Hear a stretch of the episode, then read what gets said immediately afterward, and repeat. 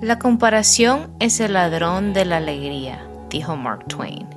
Comparamos nuestro día a día con lo más destacado del día de otras personas y obviamente nos quedamos sintiéndonos como fracasados. A todo el mundo le gustan los consejos, así que aquí hay algunos recordatorios saludables cuando no nos sentimos suficientes. Las comparaciones solo alimentan nuestras inseguridades. Mi terapeuta me recuerda que cada alma está en su propio viaje. Nuestra vida es un viaje de autodescubrimiento con la intención de crear y vivir la vida que queremos. A todo el mundo le gustan los consejos, así que aquí hay algunos recordatorios saludables cuando no nos sentimos suficientes.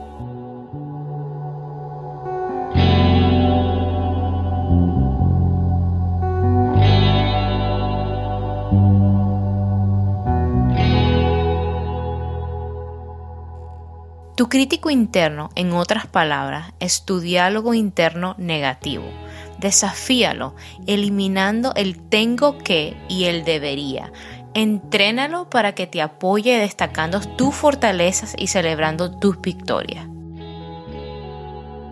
Cómo pensamos de nosotros mismos dicta nuestros resultados. Pero si nosotros nos percibiéramos como dignos, también nos percibiéramos como suficientes. El fracaso a menudo se percibe como vergonzoso, pero ¿qué si viéramos el fracaso como nuestro mentor? Ver el fracaso como un mentor a menudo produce un conocimiento que va más allá de la comprensión, nos inspiraría nuevas ideas y desarrollaría las habilidades que necesitamos para tener éxito.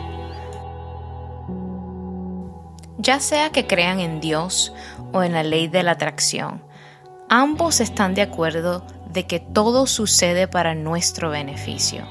Nos animan a nunca rendirnos, que nuestro viaje de vida se trata de desarrollar nuestra resiliencia y que solo uno de nosotros fue creado. Entonces somos más que suficientes a pesar de nuestra propia opinión.